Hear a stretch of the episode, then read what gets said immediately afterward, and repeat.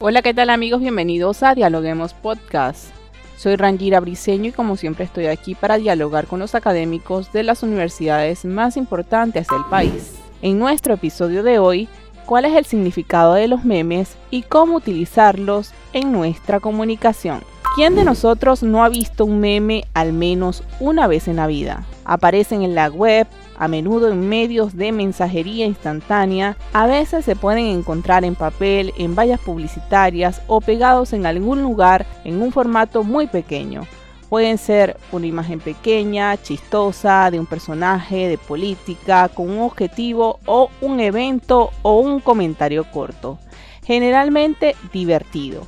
En fin, casi todos podemos responder cuando se pregunta sobre qué son los memes y cuál es su significado.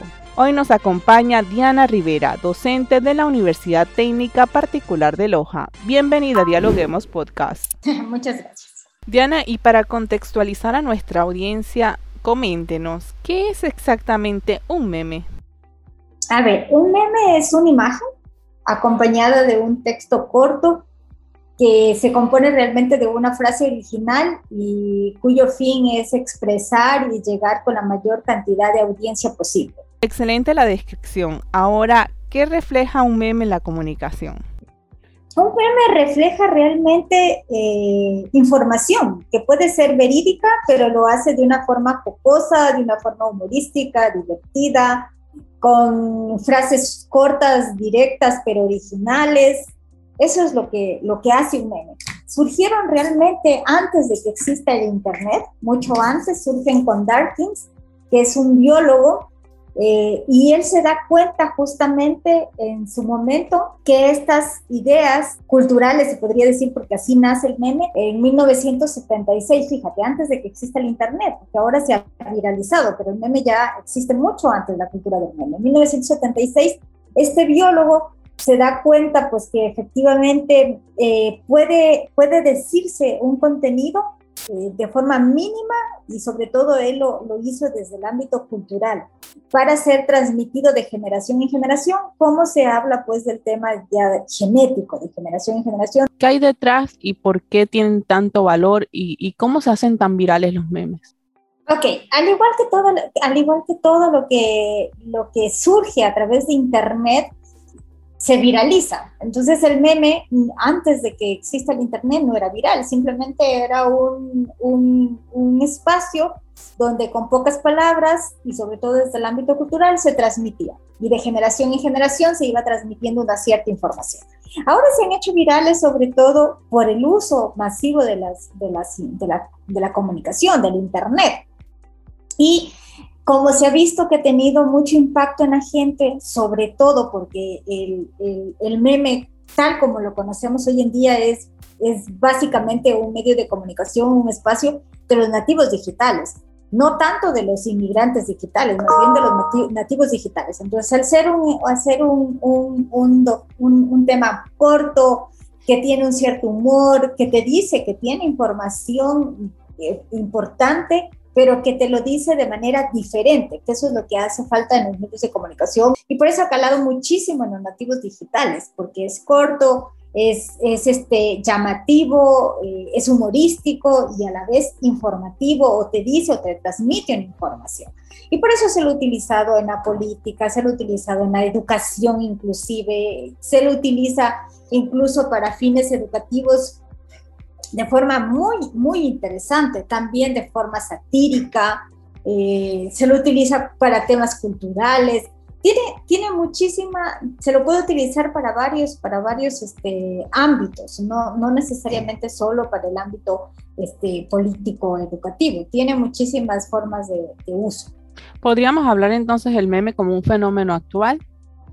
Exacto, el meme es un fenómeno actual, al igual que, el TikTok, al igual que estas redes sociales, es, una, es un tema que, que, que, está cobrando cada vez mucho más espacio, mucho más, más espacio dentro de las redes sociales, dentro incluso del marketing viral, se está utilizando en publicidad, se lo está utilizando como mensajes publicitarios. Es un tema muy, muy interesante. Diana, excelente lo que nos comentan su análisis, pero cuéntenos algo. ¿Es conveniente incluir memes en todas nuestras conversaciones? A ver, depende de cuál es el sentido que le quieras dar a la información. Si le quieres dar, por ejemplo, un toque más humorístico, si quieres salir de lo tradicional, de, de, la formalidad, porque ya al estar utilizando memes podríamos salirnos al ámbito informal, ¿sí? Porque de alguna forma un meme tiene que ser divertido, tiene que llamar la atención, Entonces, no, no se lo puede utilizar siempre, depende de cómo quieras tú, si quieres, por ejemplo, llamar la atención, si quieres este, hacer reír un rato, si quieres que la gente eh, se mueva, se levante, no quieres tener un discurso, por ejemplo, tan lineal, tan formal, puedes hacerlo. Por eso la educación está funcionando muy bien. ¿Por qué? Porque efectivamente el estudiante se aburre, el estudiante actual se aburre de, tener las clases tan formales como estábamos acostumbrados a tenerlos, que el profesor era el que decía todo, el que daba las clases magistrales, el que explicaba. Ahora, si le das el espacio al estudiante que pueda contar lo que aprendió en un meme, lo puede ser mucho más divertido, incluso el proceso de aprendizaje que tenga. ¿Nos podría usted mencionar algunos memes relevantes que, o algún meme relevante que haya sido de significado para usted? Desde el punto de vista de como experta? Hay muchísimos memes, hay muchísimos. A mí me gustan algunos que tienen que ver con el tema de las enseñanzas, ¿sí? El tema de que, porque un, para crear un meme, eh, sobre todo en el ámbito educativo, que es donde yo lo he estudiado más, eh, necesitas ponerle muchas cosas, es decir, conceptualizarlo, identificar el tema, hacer un agrupamiento, sintetizar, que tenga una cierta creatividad, imaginación, ingenio, entonces que tenga una buena ortografía, porque hay muchos memes que tú ves que no tienen una buena ortografía, que las ideas no están claras, entonces no es, no es este, lo, no es es decir, no debemos confundir los memes con lo que siempre encontramos y que tiene faltas de ortografía, que no está bien hecho y más. Los memes que están bien creados se pueden considerar memes como tal y que sirven para educar y para otro tipo de procesos. Eh, me gusta mucho, por ejemplo, estos memes que te quieren decir una cosa y vas enseñando a los estudiantes algún tema, por ejemplo, de equilibrio mecánico. Te dijo, te amo con todas mis fuerzas, déjala, sé que lo que te dijo no te conviene. Entonces aquí le estás enseñando al estudiante el tema del equilibrio mecánico. También para reforzar el tema de teorías matemáticas, tu nota en el examen es menos 273 Kelvin, o sea, cero absoluto. ¿Sí? Entonces, de alguna forma le vas haciendo comparaciones para que el estudiante las fórmulas que aprendió las pueda ir poniendo y haga esa relación. Si tú sabías que menos 273 Kelvin es igual a cero, pues tiene cero en la calificación. En vez de decirte que tiene cero, te digo esto. Entonces, hay, hay varias formas, incluso hay métodos de evaluación que se plantea a través de memes y se puede medir incluso las competencias respecto al tema que hemos visto en clases. ¿Sí? Entonces, imagínate, vemos un tema X hoy y, yo me planteé como resultado de aprendizaje o competencia que el estudiante aprenda, no sé, a, distinguir las fórmulas de algún tema. Entonces, puedo utilizar el meme para evaluar lo que ha aprendido el estudiante.